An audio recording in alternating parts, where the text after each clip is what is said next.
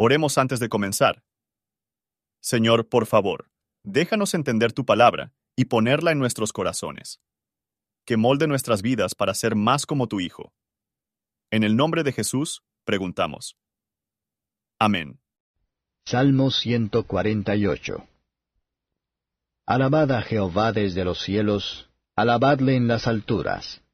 Alabadle vosotros todos sus ángeles, alabadle vosotros todos sus ejércitos. Alabadle sol y luna, alabadle vosotras todas lucientes estrellas. Alabadle cielos de los cielos, y las aguas que están sobre los cielos. Alaben el nombre de Jehová, porque él mandó y fueron criadas, y las hizo ser para siempre por los siglos. Púsoles ley que no será quebrantada. Alabad a Jehová de la tierra los dragones y todos los abismos.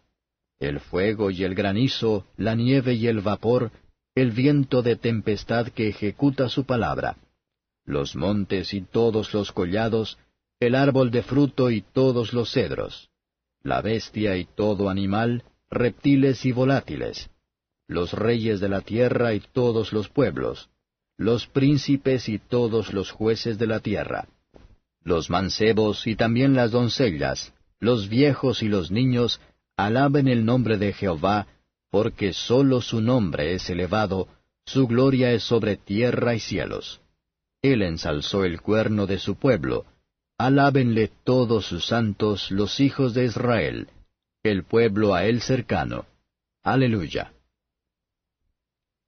Comentario de Matthew Henry Salmos. Capítulo 148, versos 1 al 6.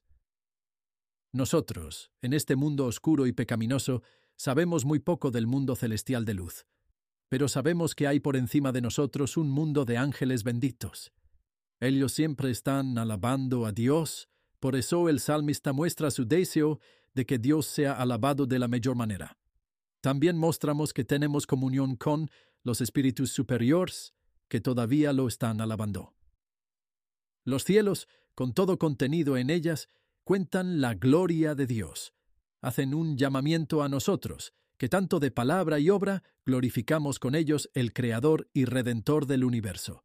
Versos 7 al 14. Incluso en este mundo, oscuro y malo como es, Dios es alabado. Los poderes de la naturaleza, ya sean siempre tan fuerte, tan tormentoso, hacer lo que Dios les nombra, y no más. Los que se rebelan contra la palabra de Dios demuestran ser más violento que hasta los vientos. De tormenta, sin embargo, la cumple.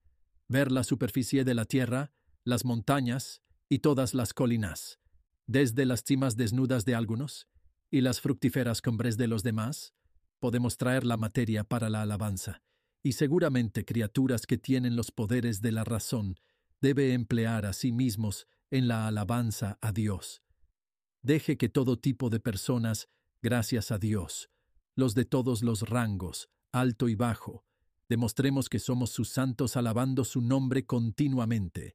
Él no solo es nuestro Creador, pero nuestro Redentor, que nos hizo un pueblo cerca de Él.